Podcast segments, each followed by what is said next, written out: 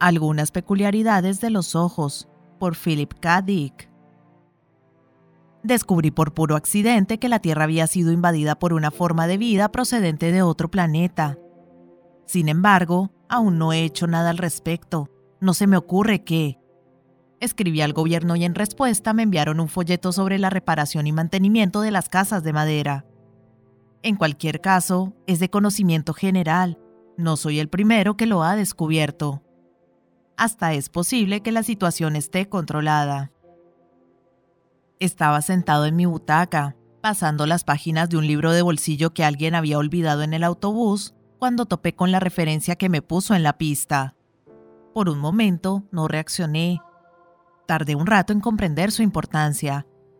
Cuando la asimilé, me pareció extraño que no hubiera reparado en ella de inmediato. Era una clara referencia a una especie no humana, extraterrestre, de increíbles características. Una especie, me apresuro a señalar, que adopta el aspecto de seres humanos normales. Sin embargo, las siguientes observaciones del autor no tardaron en desenmascarar su auténtica naturaleza.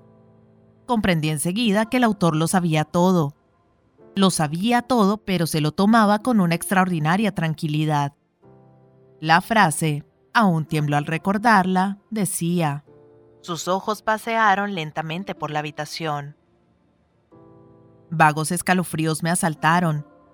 Intenté imaginarme los ojos. ¿Rodaban como monedas? El fragmento indicaba que no. Daba la impresión que se movían por el aire, no sobre la superficie en apariencia, con cierta rapidez. Ningún personaje del relato se mostraba sorprendido. Eso es lo que más me intrigó. Ni la menor señal de estupor ante algo tan atroz. Después, los detalles se ampliaban. Sus ojos se movieron de una persona a otra. Lacónico pero definitivo. Los ojos se habían separado del cuerpo y tenían autonomía propia. Mi corazón latió con violencia y quedé sin aliento. Había descubierto por casualidad la mención a una raza desconocida, extraterrestre desde luego. No obstante, todo resultaba perfectamente natural a los personajes del libro, lo cual sugería que pertenecían a la misma especie. ¿Y el autor? Una sospecha empezó a formarse en mi mente. El autor se lo tomaba con demasiada tranquilidad. Era evidente que lo consideraba de lo más normal en ningún momento intentaba ocultar lo que sabía. El relato proseguía. A continuación, sus ojos acariciaron a Julia. Julia, por ser una dama, tuvo el mínimo decoro de experimentar indignación. La descripción revelaba que enrojecía y arqueaba las cejas en señal de irritación. Suspiré aliviado. No todos eran extraterrestres. La narración continuaba. Sus ojos, con toda parsimonia, examinaron cada centímetro de la joven. ¡Santo Dios! En este punto, por suerte, la chica daba media vuelta y se largaba, poniendo fin a la situación. Me recliné en la butaca horrorizado. Mi esposa y mi familia me miraron asombrados. ¿Qué pasa, querido? preguntó mi mujer. No podía decírselo. Revelaciones como esta serían demasiado para una persona corriente. Debía guardar el secreto. Nada, respondí con voz estrangulada. Me levanté, cerré el libro de golpe y salí de la sala toda prisa. Seguí leyendo en el garaje. Había más. Leí el siguiente párrafo temblando de pies a cabeza. Su brazo rodeó a Julia. Al instante, ella pidió que se lo quitara, cosa a la que él accedió de inmediato, sonriente. No consta que fue del brazo después que el tipo se lo quitara. Quizás se quedó apoyado en la pared o lo tiró a la basura. Da igual en cualquier caso, el significado era diáfano. Era una raza de seres capaces de quitarse partes de su anatomía a voluntad. Ojos, brazos y tal vez más. Sin pestañear. En este punto, mis conocimientos de biología me resultaron muy útiles.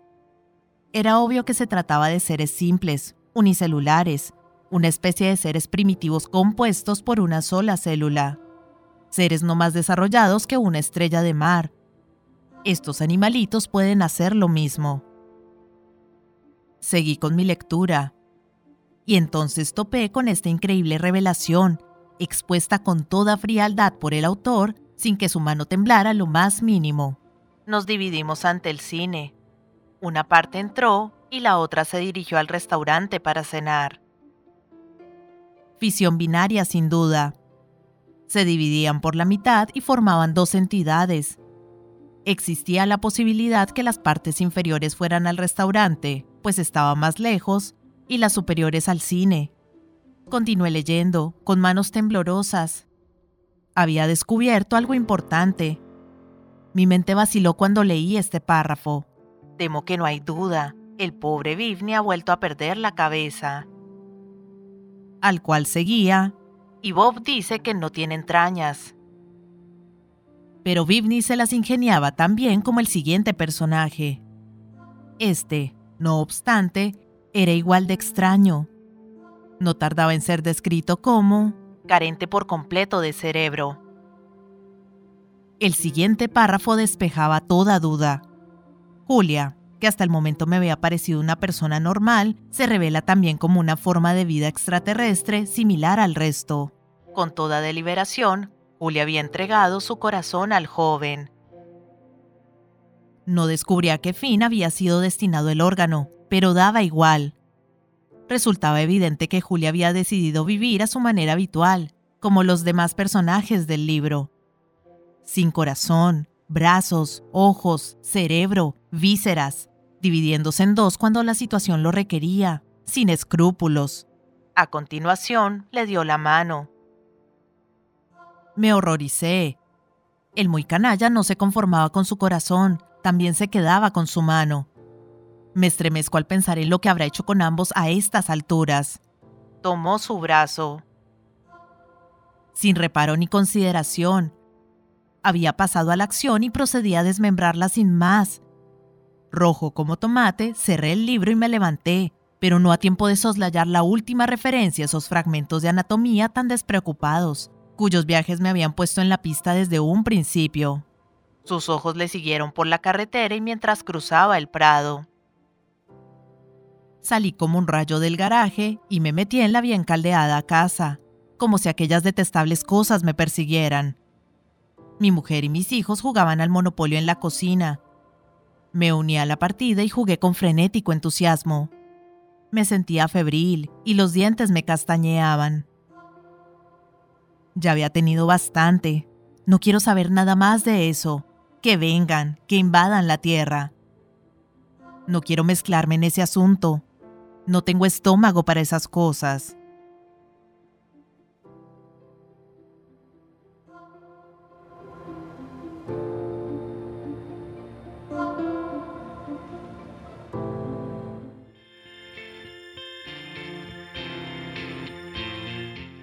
Hola gente, ¿cómo están?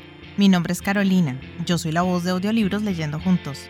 Este es un hermoso proyecto que pretende poner un poco de buena vibra y felicidad allá afuera, acompañando a las personas en su cotidiano con diferentes tipos de lectura, desde aventura, suspenso, terror, cuentos para niños, autoayuda, meditaciones, en fin, lo que se les ocurra. Espero que hayan disfrutado del audio, para mí es todo un honor que compartan su precioso tiempo conmigo y ya saben, abajo del audio siempre está la famosa y mágica cajita de descripción donde pueden encontrar cosas tan fascinantes como mis redes sociales. Si quieren comunicarse conmigo, si quieren dejarme un mensaje, si quieren preguntarme algo, sugerirme algo o si no les gustó y simplemente quieren quejarse, siéntanse libres de ir y expresarme todo lo que crean necesario. Pero si realmente les gustó el audio y me quieren apoyar, pueden pasarse por YouTube y seguirme y darle un me gusta a todo lo que disfruten. Ya si les caí súper bien, pueden dar una vueltica por Patreon, donde me pueden ayudar como las personas de apoyo y las personas incondicionales que por el valor de uno o dos cafecitos al mes me están apoyando un montón y me ayudan a seguir adelante. Y si vives en Argentina, te dejo los vínculos de Mercado Pago y de Cafecito. Por ahí también me puedes ayudar, si quieres. Quiero agradecerles el haber llegado hasta este momento del audio y espero que nos veamos pronto para pasar el rato leyendo juntos. Muchas gracias. Chao.